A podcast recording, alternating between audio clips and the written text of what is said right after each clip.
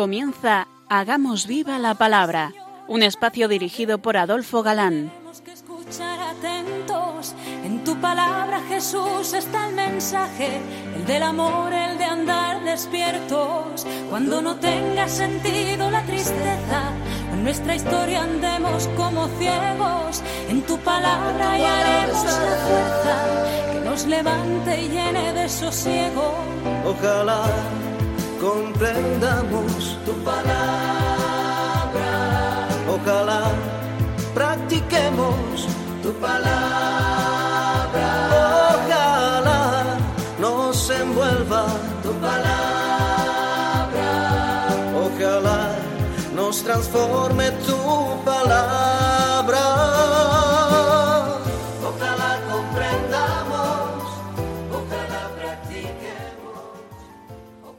Hola, queridos oyentes. Un día más, en esta emisora de la Madre, nos encontramos con vosotros a través de las ondas, para compartir el gozo de disfrutar la palabra de Dios buscando en vuestra compañía su vigencia y fuerza para nuestra vida, que es nuestro objetivo, más allá del mero análisis de los textos, que desde luego también es interesante. Aquí estamos de nuevo, Martita, Adolfo, y Marta, dispuestos a pasar este rato en vuestra compañía. Bienvenidos a nuestro programa Hagamos viva la palabra. Hola amigos, gracias por escucharnos un día más. Comenzamos hoy un nuevo libro denominado De los jueces. Título que despista, porque no se trata de magistrados ni de hombres de leyes, sino de libertadores, de cautillos, de caudillos, como vamos a ver al meternos con estas interesantes historias.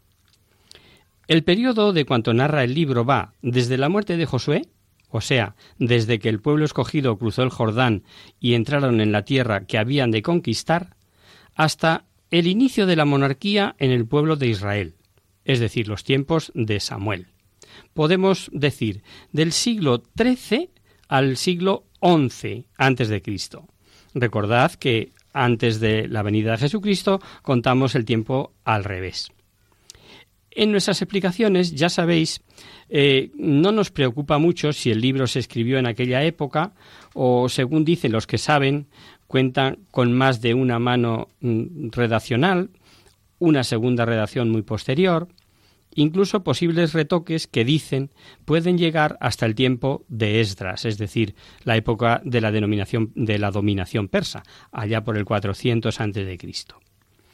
Y aunque a veces conocer el autor ayuda a saber más mm, de lo que quiere decir el texto, mm, en este caso no nos es de de necesidad saber si lo escribió Samuel, como algunos opinan, o si el Espíritu Santo se valió de otro o de otros autores humanos.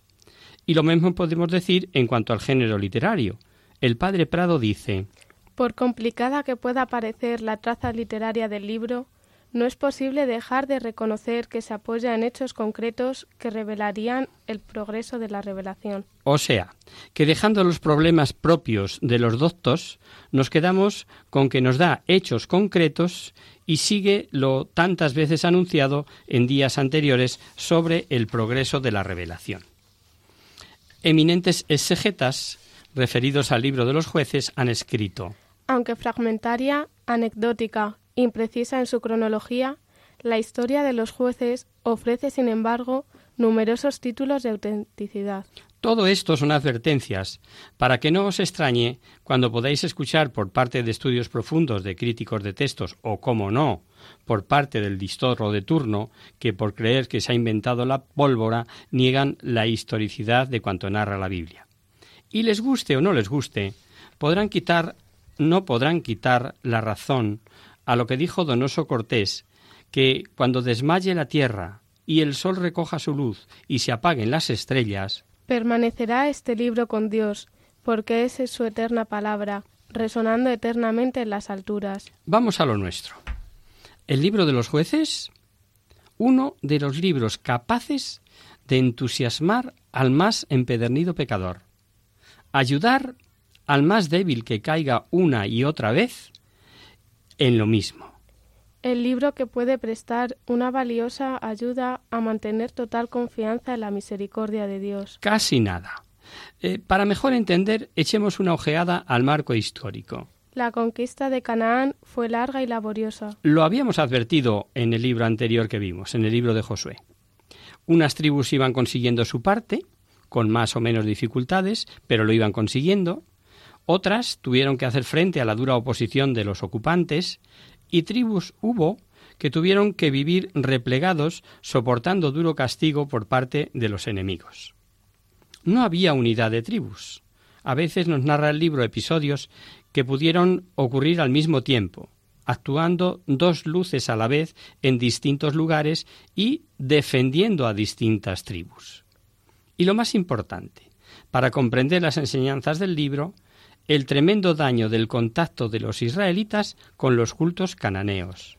Cultos halagadores a los sentidos, religión atrayente. Lo que para ellos era pecado y aberración, para los cananeos eran actos religiosos.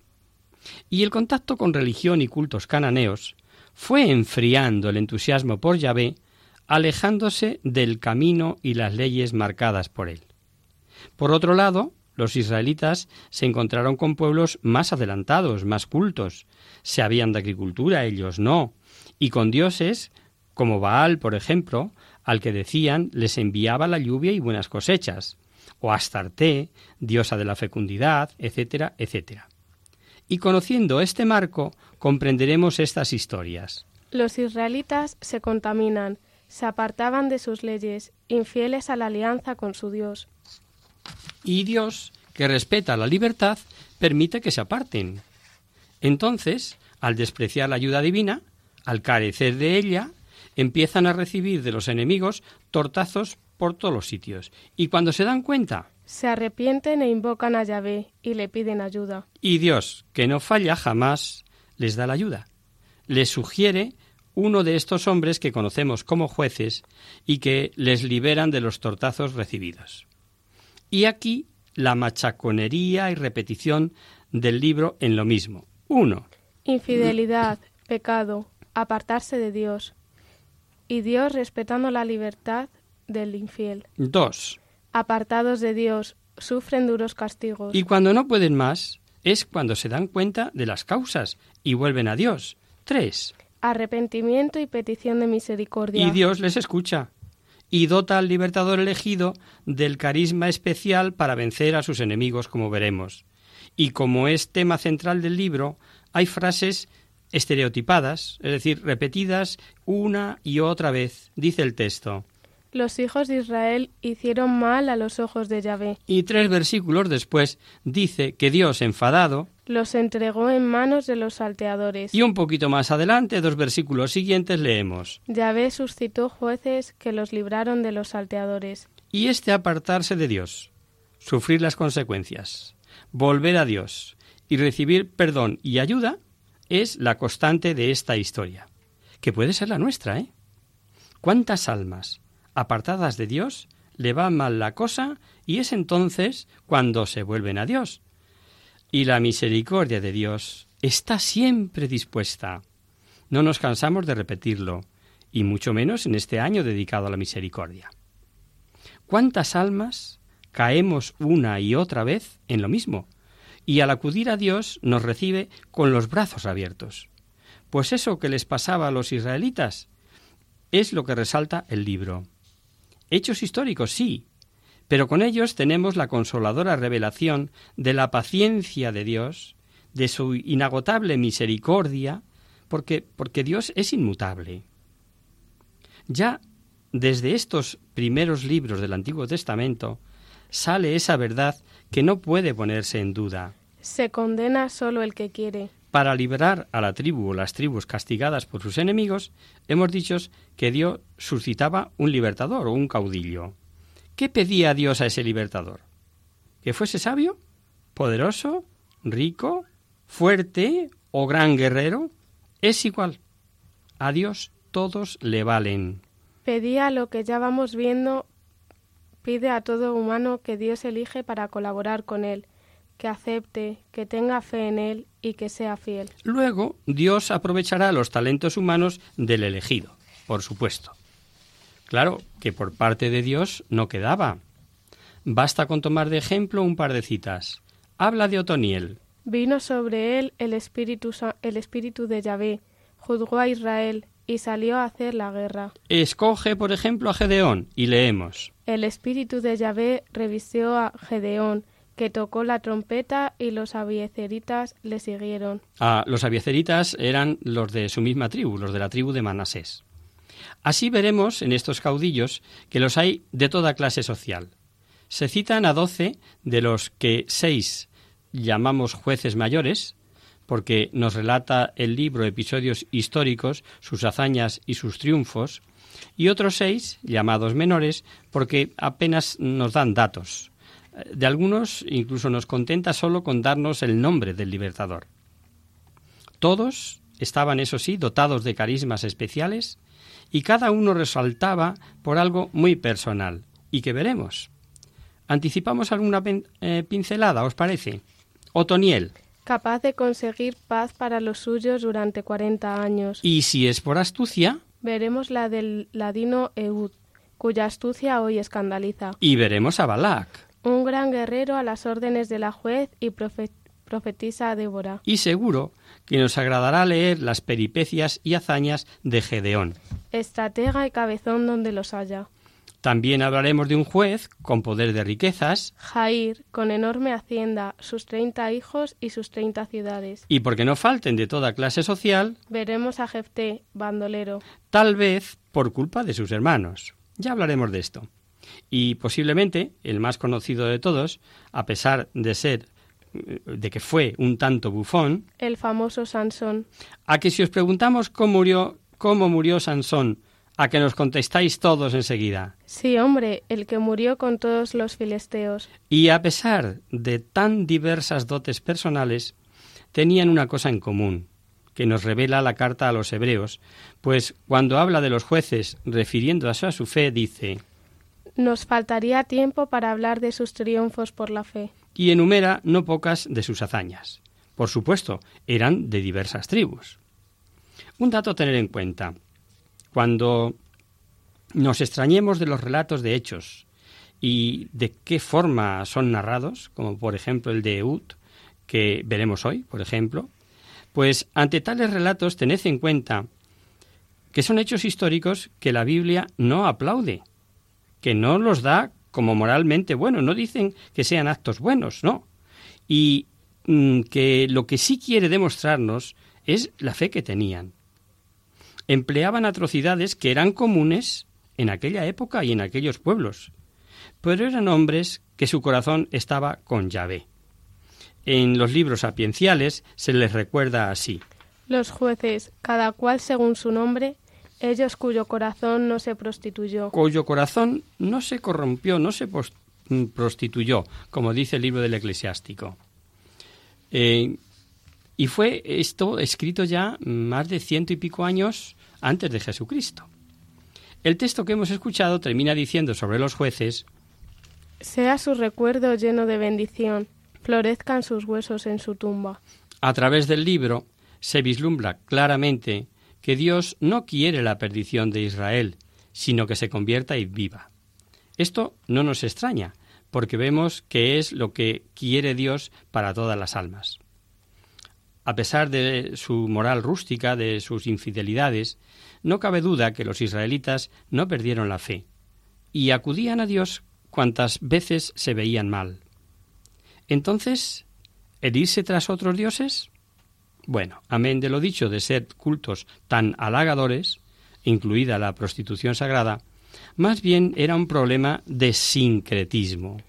Creían que podían eh, dar cumplimiento a ambos cultos a la vez.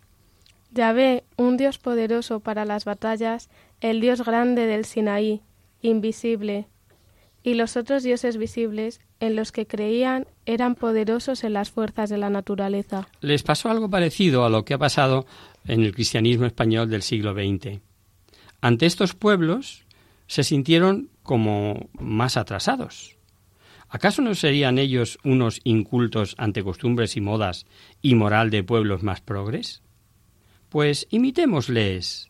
Y como también su moral está llena de halagos, los cristianos se han ido, nos hemos ido, contaminando en abusos de sexo, de corrupción, de dineros a costa de lo que sea, de asesinatos en senos maternos, etcétera, etcétera. Contaminados como se contaminó Israel. Y antes de meternos con pinceladas salientes del texto, digamos que recogen un tiempo en que los dos grandes imperios, Asiria y Egipto, no influían en los diversos pobladores de Palestina. Lo anticipamos para que luego cuando lleguemos a los reyes de Israel no nos extrañen las influencias de otros imperios. En Qumran aparecieron dos manuscritos de este libro de los jueces en el mm, pliego, folio, rollo, como queremos llamarlo, denominado Q4, que se escribió, como casi todo el Antiguo Testamento, en hebreo.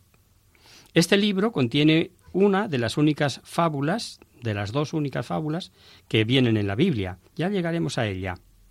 El libro comienza narrando las primeras batallas en orden a conquistar cada tribu la parte que le tocó en el reparto, y la primera que se unió con la tribu de Simeón fue la tribu de Judá. Pero, si os parece, antes de meternos en materia, lo retomamos aquí después del descanso. Vamos a hacer ahora una breve pausa musical.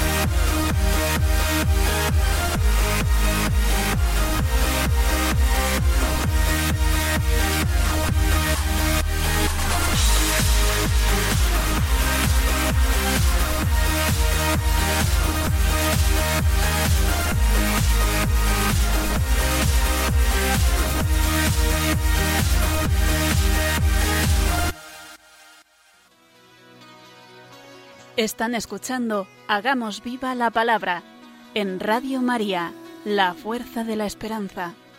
Amigos, de nuevo con vosotros tras este breve descanso musical. Os recordamos, queridos oyentes, que sintonizáis el programa Hagamos viva la palabra. Si queréis contactar con nosotros vía correo postal, lo podéis hacer a Radio María, Paseo Lanceros, número 2, primera planta, 28024 de Madrid o si preferís el correo electrónico, hagamos viva la palabra arroba radiomaria.es. Para los que se acaban de incorporar, deciros que estamos desarrollando el curso de la historia de la salvación a través de los libros históricos del Antiguo Testamento. Eh, decíamos antes del descanso que para la conquista de la tierra prometida, además de contar con la ayuda de Yahvé, a quienes se encomendaban, se aliaban las distintas tribus y en este libro de los jueces se aprecia que pueden estar dándose batallas en más de un sitio a la vez. Recordamos esta cita. Consultaron los hijos de Israel a Yahvé diciendo ¿Quién de nosotros subirá antes contra el cananeo? Lo habían consultado a Yahvé. Ya dijimos en programas anteriores que lo probable es que usaran los urín y tumín. En el efod o bolsa que se guardaban era, por así decirlo, eh, era o determinaba el órgano supremo de la manifestación de la voluntad de Dios a su pueblo. Y dice el texto que Dios les respondió que subiera Judá. Judá, ayudado por Simeón, fueron y vencieron. Y en esta batalla hay un dato muy interesante. Entre los derrotados se encontraba Adonisedet, rey cananeo de Jerusalén. Cogido prisionero, le amputaron los pulgares de manos y pies. Era costumbre el amputar los pulgares cuando a un enemigo se le dejaba con vida, puesto que con la amputación ni podían ya moverse con la viveza que requerían las batallas, y sobre todo no podían usar el arca, el arco, perdón, el arco, que era un arma importante, un arma principal. Aunque no todos los pueblos amputaban todos los dedos de las manos, se ve que los israelitas y tal vez otros apuntaba solo los pulgares. Y lo que resulta interesante es lo que dijo este rey Adonisedet. Setenta reyes con los pulgares de manos y pies amputados migajeaban debajo de mi mesa. Me devuelve Dios lo que yo les hice a ellos. Lo que yo les hice a ellos. Pero no es así. Dios no puede volver mal a quien ha hecho mal. Pero este rey vive en los tiempos del ojo por ojo y diente por diente era un mitigar la violencia, esa ley, eh, como sabéis que vimos en su día, y así lo piensa posiblemente el de su Dios. Y otro dato a tener en cuenta es que la tribu de Judá fue la que tomó Jerusalén, un dato más para comprender su preeminencia entre las tribus de Israel. David, también de la tribu de Judá, llevará más adelante a término esta feliz obra. Siguen estos primeros capítulos del libro narrando batallas y conquistas de diversas tribus, sin que falten dificultades y fracasos. Leamos algunos. Se apoderó Judá de la parte montañosa, pero no pudo expulsar a los habitantes del llano, que tenían carros de hierro. Importante para los estudiosos saber que cita la Biblia este metal, el hierro, cuya aparición, según Ricciotti, fue hacia el 1200. Luego, eh, este dato nos está diciendo que estamos a 1200 años antes de Jesucristo. Dios permitía estos fracasos por las infidelidades cometidas por los israelitas. Así se anunció Yahvé por medio de un ángel. Desobedecieron y no destruyeron los altares idolátricos, y el ángel, tras decirles que por eso no pudieron arrojar a los habitantes, sentenció Los tendréis por enemigos, y sus dioses serán para vosotros un lazo. Ya hablamos de la atracción del culto a esos falsos dioses. El texto dice que al escuchar tales palabras los hijos de Israel lloraron todos a voces. Pero comienza a continuación una segunda introducción más antigua que la historia ya narrada y que es de suma importancia. Se trata del cambio en los israelitas desde el punto de vista religioso. En tiempos de Josué, el pueblo, recordaréis, permanecía fiel. Lo vimos en Josué y lo dice también este libro. El pueblo sirvió a Yahvé durante toda la vida de Josué. Pero a la muerte de Josué comenzó una nueva generación que no conocía ya de primera mano lo que Yahvé había hecho en favor de Israel. Y aquí empieza lo que ya dijimos es el denominador común del libro. Prevaricación, castigo, arrepentimiento y petición de ayuda y respuesta misericordiosa de Dios. Y esto se repite en cada una de las historias de los jueces. Y como anticipamos, en alguna que otra historia de nuestra propia vida. Y decimos en alguna que otra, porque en nuestra vida dentro de la nueva alianza, lo que más nos suele ocurrir, ¿qué es? Prevaricación, pecado, arrepentimiento y respuesta misericordiosa. ¿Os habéis dado cuenta? A nuestra prevaricación, perdón, no suele seguir el castigo, sino la misericordia vivida a los pies del confesionario. En aquellos tiempos los israelitas no tenían los sacramentos, con las maravillas que obran por la sangre de Cristo. Lo que queda claro es que los males que aquejaban a Israel provenían de sus propias infidelidades. Los hijos de Israel prevaricaron yéndose tras el culto a dioses extranjeros. La, la, historia episódica de los jueces comienza diciendo que los israelitas se olvidaron de Yahvé, su Dios, y sirvieron a los Baales y a los Astartés. Y como ya sabemos, Dios, respetando la libertad del hombre, respetando su voluntad, les dejó. Podía haberles dicho, ¿qué? ¿Que os vais tras falsos dioses? ¿Que vais a despreciar una ayuda? Pues que os ayuden ellos. Y como esos dioses no podían ayudarles, quedaron sometidos a los reyes enemigos. Y en ese ya explicado lenguaje de poner el agiógrafo siempre la voluntad activa en vez de voluntad permisiva, dice el texto que ya ve, los entregó en manos de los salteadores que los asaltaban y los vendían a los enemigos del contorno. Así eran librados por estos jueces, suscitados por Dios, pero desobedecían también al juez, y seguían yéndose tras dioses extraños. Cuando el juez les libraba de la opresión, se mantenían mejor.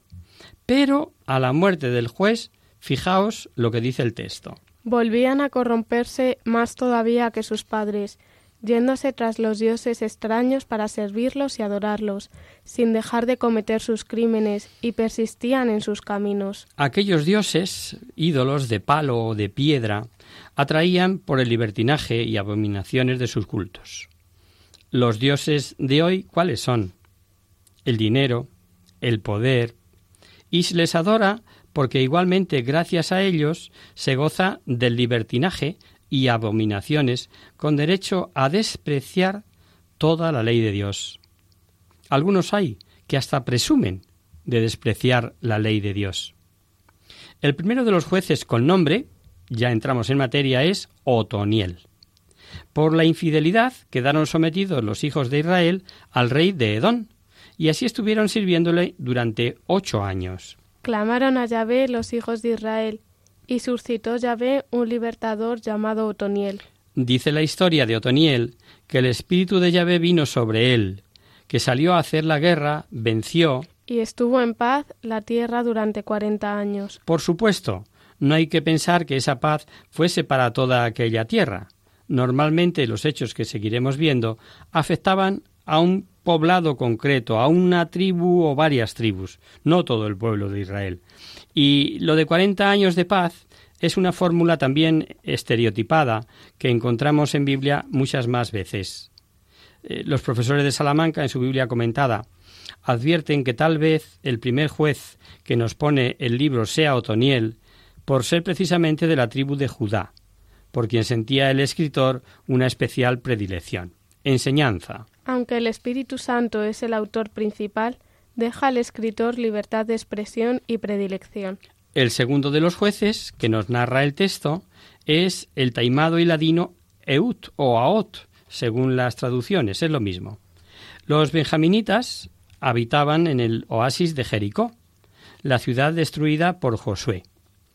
Los hijos de David, los hijos de Benjamín, también se corrompieron, y Dios permitió que el rey de Moab atacara y conquistara lo que fue la ciudad de Jericó. Infieles a la alianza, rechazando a Dios, no podían contar con su ayuda. Y el resultado fue el que se repitió una y otra vez? ¿Opresión por sus enemigos? Sirvieron los hijos de Israel a Eglón, rey de Moab, 18 años. Volvemos a la misma. Es el denominador común del libro y de la manera de obrar de tantas almas. Entonces es cuando... Clamaron los hijos de Israel a Yahvé, y le suscitó un libertador, Aot. El relato sobre este asunto, Aot, brutalmente expresado, es tan pintoresco como realista. Tenían que pagar tributo al rey de Moab, y Aot fue el encargado de llevarlo. Dice el texto que era zurdo, y que se escondió bajo sus vestidos, sobre el muslo derecho, un afilado puñal de un palmo de largo y de dos filos. Y por si el geógrafo no nos diera bastantes detalles, nos dice que Eglón, el rey, era muy grueso. Vaya detalle para lo que vais a oír. Acabada la representación, le llevaron el presente y Aot dijo al rey Tengo que decirte, oh rey, una cosa en secreto. Y cuando quedaron a solas, acercándose al rey, so pretexto de que lo que tenía que decirlo era de parte de Dios, leamos. Aod, cogiendo con su mano izquierda el puñal, se lo clavó en el vientre, entrándole también el puño tras la hoja, y cerrándose la gordura alrededor de la, de la hoja. Y os habréis dado cuenta del por qué el escritor nos había advertido que el rey era muy grueso. Aot, a continuación, cerró las puertas y cuando los servidores viendo que no salía entraron, se encontraron con el cuadro. Y dice el texto Mientras estaban ellos perplejos, huyó velozmente Aot. Al llegar a la tierra de Israel, hizo sonar las trompetas. Los israelitas se apoderaron de los vados del Jordán y dice el escritor sagrado Aquel día quedó Moab humillado bajo la mano de Israel, y la tierra vivió en paz mientras vivió Aot. Por supuesto, y lo advertíamos al principio, no dice la Biblia que Dios aprobase talos hechos. Es historia, y Dios inspira al geógrafo para que lo escribiese. Y de esa historia sacarán los israelitas enseñanzas, y también nosotros, naturalmente. ¿O es que Dios no sigue ayudando a los hijos de la nueva alianza como ayudó a los escogidos de la antigua alianza cuando arrepentidos le suplicaban? Dios jamás niega su ayuda a quien vuelve a Él y le suplica. Hay a continuación de esta historia un versículo que puede estar desplazado. Eh, lo leeremos para que tengáis ideas de los llamados jueces menores y que, como se dijo, se llaman menores porque apenas nos dicen nada de ellos. Es el versículo final del capítulo 3. Después de Aod, Samhar derrotó a 600 filisteos, con una hijada de bueyes librando a Israel. Y del tal Samgar no se nos dice más en todo el libro. Y como es nuestra costumbre, dejamos para los exegetas y estudiosos si el versículo está o no desplazado y si el tal Samgar fue de época posterior, el mismo que figura con otro nombre y que se enfrentó a los filisteos ya en tiempos de David. Y, y no os extrañe que mientras un experto, como la Grangea sí lo cree, otros famosos no crean que se trate del mismo personaje.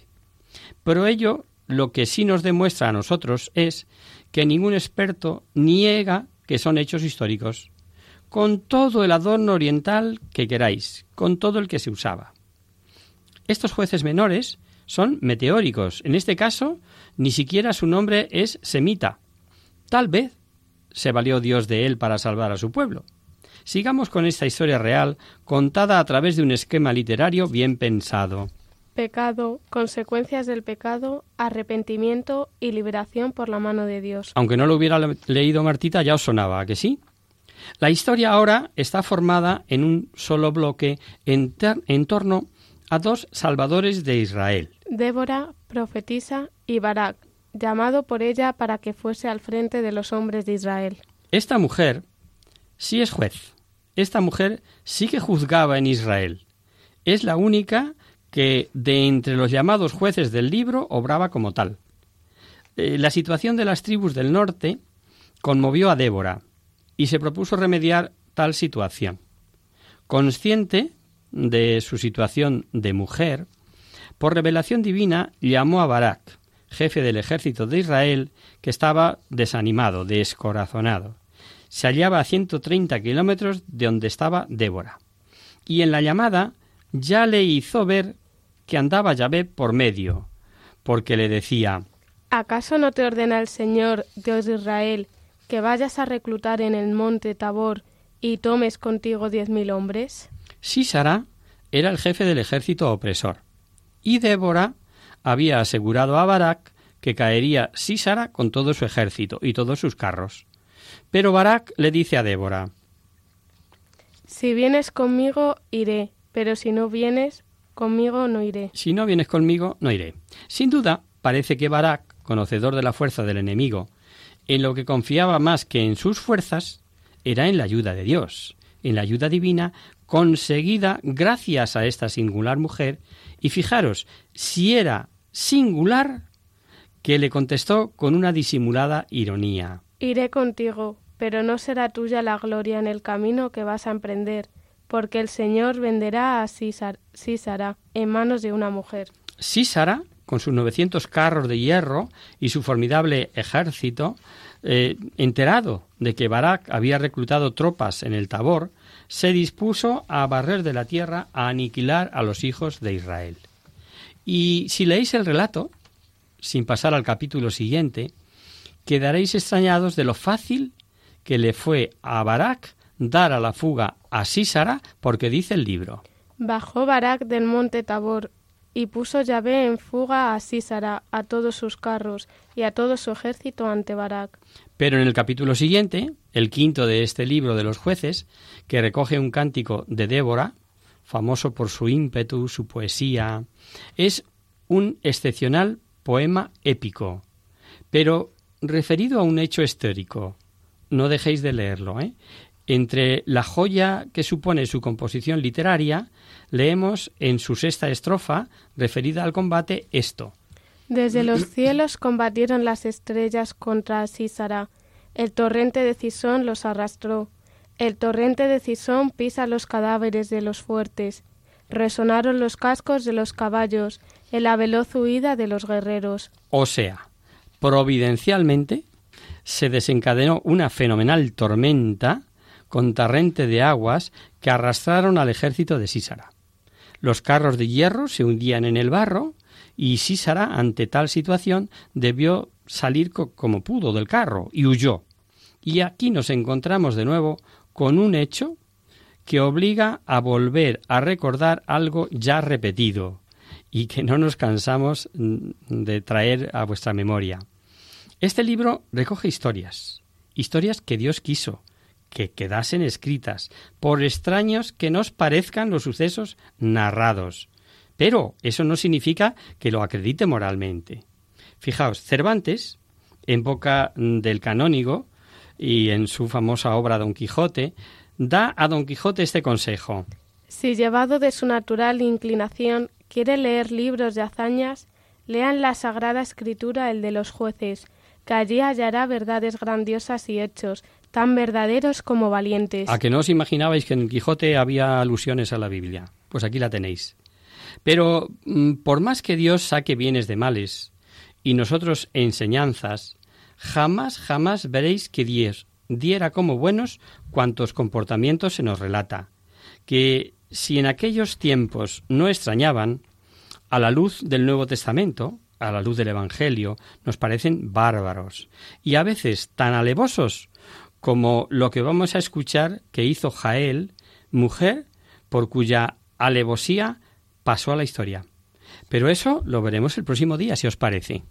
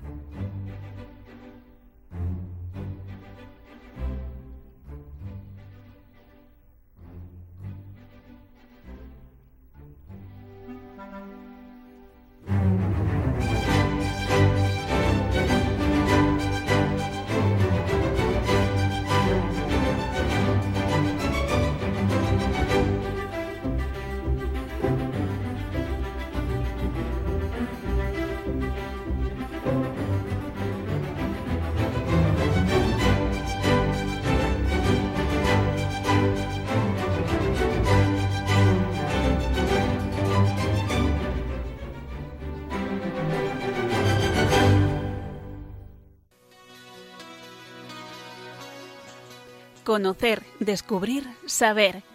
En Hagamos Viva la Palabra. Abrimos ahora este mini espacio del final del programa que llamamos Conocer, Descubrir, Saber para satisfacer vuestras curiosidades, para responder a vuestras preguntas, para hablar de alguna cosa histórica o actual que pueda orientar nuestras vidas de cristianos, para hacer viva la palabra de la mejor manera. Y en este compartir algunos oyentes se adhieren al programa y este es el caso de Silvia. Hoy hemos recibido un email suyo desde Salamanca en el que dice lo siguiente. Hola de nuevo, amigos de Hagamos Viva la Palabra. Soy Silvia de Salamanca. Hace unos meses os escribí para aclarar ciertas dudas sobre el tema de la comunión de los santos. Recibí vuestra respuesta y también la escuché por antena. Y como muestra de agradecimiento os envío un artículo que cayó en mis manos por casualidad hace poco y que cuenta una historia preciosa. Se trata de la vida de una joven chilena que murió en el devastador tsunami que arrasó el sudeste asiático en diciembre de 2004. A pesar de su juventud, tenía claro que quería ser santa, y en mi humilde opinión creo que lo es, como tantos otros santos anónimos que no conocemos. Repito que es mi simple opinión. Espero que os emocione tanto como a mí cuando la leí por primera vez. Recibid un afectuoso saludo y mis felicitaciones por vuestro programa. Y firma Silvia. En primer lugar, eh, gracias, querida Silvia, por tu carta y por este regalo que nosotros, a su vez, vamos a compartir con todos los oyentes. El artículo que nos envía Silvia lleva por título El interrogante irresistible de Francisca. Francisca Cooper, más conocida como la Fran, nació en Chile en 1978 en el seno de una familia numerosa. Creció rodeada de naturaleza en su querido Temuco. Desde muy pequeña se caracterizó por su rico mundo interior, por vivir una fe profunda y una piedad muy especial. La Fran nació para amar a Dios sobre todas las cosas y, al ritmo de, de sus conversaciones diarias con él, lo demostraba e irradiaba, afirma el padre Juan Barbudo, amigo de Francisca y de su familia. Divertida, simpática, extrovertida, de espíritu libre, cariñosa y atenta con todos. Muy arraigada en Dios. La Fran iba creciendo y forjando su personalidad arrolladora y carismática. Cuando tenía diez años, su familia se trasladó a Santiago de Chile y ella comenzó a estudiar en el Colegio del Opus Dei de los Andes, donde contaría que comenzó, que descubrió mm, a Dios como pilar fundamental de su vida. Durante sus años escolares, la Fran se involucró en muchos proyectos misioneros y sociales, con el corazón soñador y lleno de grandes ideales, siempre se mostró muy comprometida con los más desfavorecidos, en especial con los niños que malvivían en las calles chilenas. Muy sensible a esta problemática, Francisca se integró en un voluntariado que se formó con la intención de ayudar a estos niños, destacando por su alegría y entusiasmo. Sin conformarse solo con los días organizados para visitar a estos niños, ella acudía en su búsqueda con mayor frecuencia para enseñarles a leer, hablarles de Dios, tener detalles con ellos y animarles con retos para mejorar sus vidas y abandonar los malos hábitos a los que les, empujaba la calle. En este sentido, mostró un gran empeño con los niños que presentaban mayores dificultades. Consecuente por esta inclinación por los niños y por la tarea de enseñar, decidió estudiar pedagogía. En 2003 se tituló como profesora y comenzó a trabajar en un colegio. Ella misma reconocería lo mucho que le gustaba su profesión y lo feliz que le hacía poder ejercerla, ya que era la continuación de toda una juventud dedicada a los niños. En el colegio se esmeró por ser una gran profesora y acercar a los demás a Dios y a la Virgen, buscando siempre la excelencia humana a partir del crecimiento interior de cada persona. Enseñaba a sus alumnos a rezar el ángelus y otras oraciones marianas. Entre otras iniciativas, a la Fran se le ocurrió que celebrasen el cumpleaños de la Virgen con los niños del colegio. Así, en la víspera del 8 de septiembre, fiesta de la Natividad de la Virgen María, su clase trajo serpentinas, globos, una tarta e incluso se cantó el cumpleaños feliz para expresar un inmenso cariño y devoción a la Madre de Dios, esta fiesta ya es una tradición que se celebra año tras año en el colegio. Mientras tanto, la Fran seguía creciendo en su profunda amistad con Dios. Su religiosidad le llevó a discernir también su vocación y a descubrir en el matrimonio su llamada personal a la santidad. En 2002 conoció a Aurelio. Aurelio y Fran eran bien distintos, ella de espíritu inquieto y soñador, él más tranquilo y racional. Sin embargo, tenían muchas cosas en común, como su pasión por el campo y la aventura y la cercanía con los que les rodeaban. Tras dos años y medio de noviazgo, Aurelio le pidió matrimonio. La Fran se tomó muy en serio estos meses previos a la boda, por lo que pidió al recién ordenado padre Juan Barbudo que les acompañase en esta preparación y que celebrase el sacramento. Me impresionaba el interés de los dos y las ganas que tenían de crecer y de estar bien preparados. Ambos eran muy distintos, Aurelio más racional y Fran más apasionada, lo que daba pie a mucho debate e intercambio, recuerda el sacerdote. En estos encuentros el padre Juan tuvo la oportunidad de conocer aún mejor el corazón tan grande que tenía la Fran. No se medía en nada, lo primero era darse, el resto venía después. Tenía una clara conciencia de que su misión de vida era estar para las personas que necesitaran su apoyo. Para ella no había medida, todo para Dios, todo para los demás. La noche anterior a la boda, la Fran y Aurelio emprendieron una vez más sorprendieron, perdón, una vez más al padre Juan pidiéndole que les confesara. Cuando lo normal suele ser que a esas horas del día previo los novios estén preocupados con los asuntos de la ceremonia y la fiesta. El sacerdote recuerda la paz y el abandono en Dios que reinaba en la Fran, que reconoció que ella se casaba para ser santa en su matrimonio con Aurelio, ya que aquello y la santidad de su marido eran lo único importante. Del mismo modo, pidió su acompañamiento al padre Juan en ese camino, que estaban a punto de iniciar juntos. Habían captado lo esencial.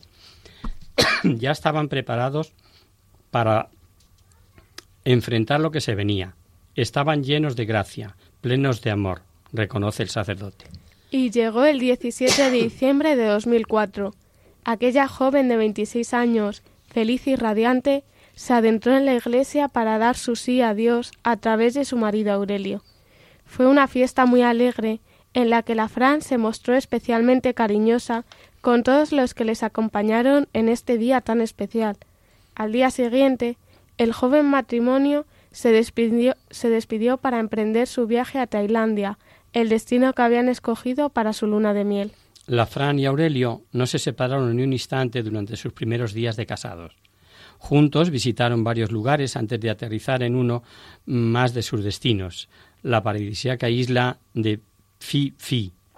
Una vez instalados allí, por primera vez, se separaron unos minutos porque Aurelio tenía que gestionar algunos trámites en la agencia de viajes, mientras la Fran descansaba en la piscina del hotel. En su trayecto, Aurelio vislumbró un letrero que señalaba el camino a un mirador, y lo siguió para comprobar qué tal era la vista del paisaje y poder llevar después a Francisca. Una vez llegó arriba, en medio de unas vistas fascinantes, divisó una ola gigante que se adentró en la isla unos segundos y arrasó con todo. Petrificado, Aurelio comenzó a correr a toda velocidad para volver al hotel donde se quedó Fran. Pero al llegar abajo se encontró con un panorama desolador ya solo había escombros y todo estaba destruido. Desde ese instante, la única preocupación era encontrar a la Fran. En Chile, la noticia no solo dejó en vilo a sus familias, sino al país entero. Se organizaron cadenas de oración que unieron a todo el país en un único anhelo, encontrar a la Fran. Su padre y su padrino se desplazaron de inmediato a Tailandia para acompañar a Aurelio en la agónica búsqueda. En medio de aquella desesperación, Aurelio logró contactar con el padre Juan para una única petición. Por favor, padre, ayúdeme a encontrarla. Reza conmigo para que aparezca. Así, día tras día, ambos se acompañaban en la oración por teléfono, mientras todo Chile seguía rezando para que apareciese con vida.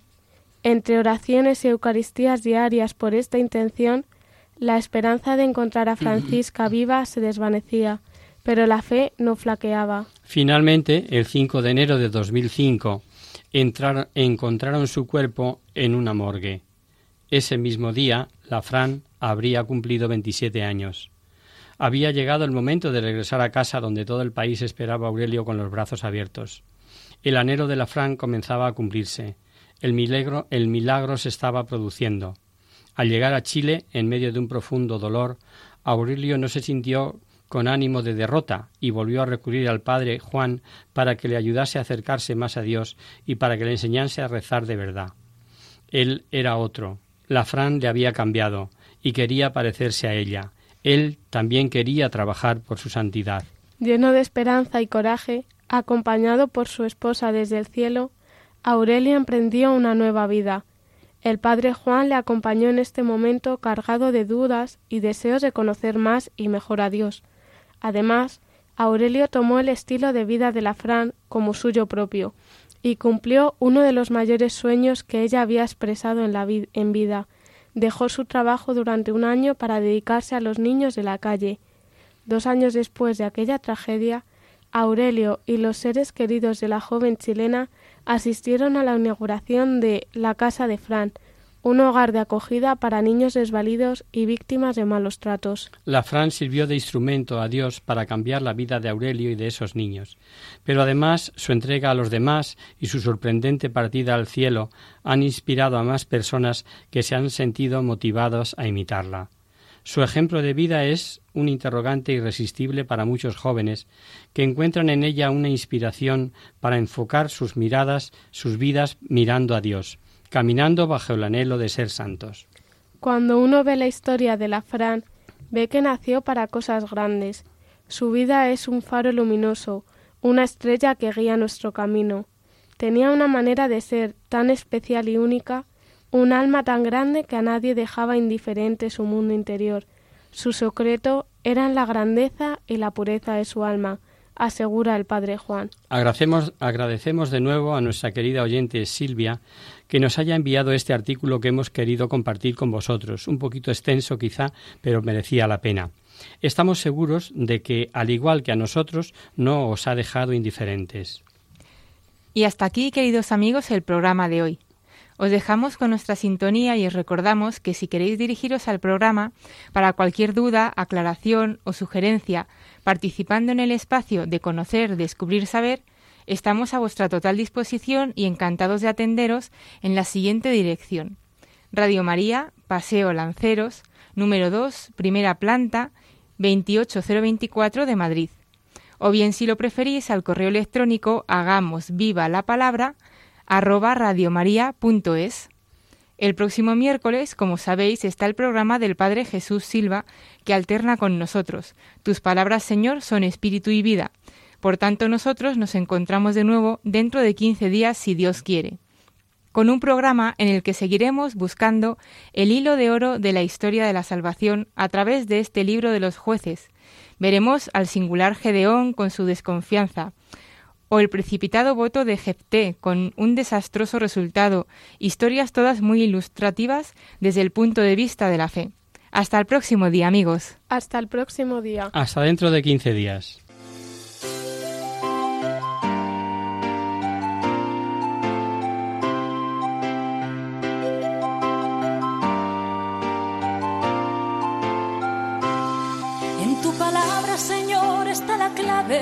Solo tenemos que escuchar atentos. En tu palabra, Jesús, está el mensaje, el del amor, el de andar despierto. Así concluye Hagamos viva la palabra con Adolfo Galán.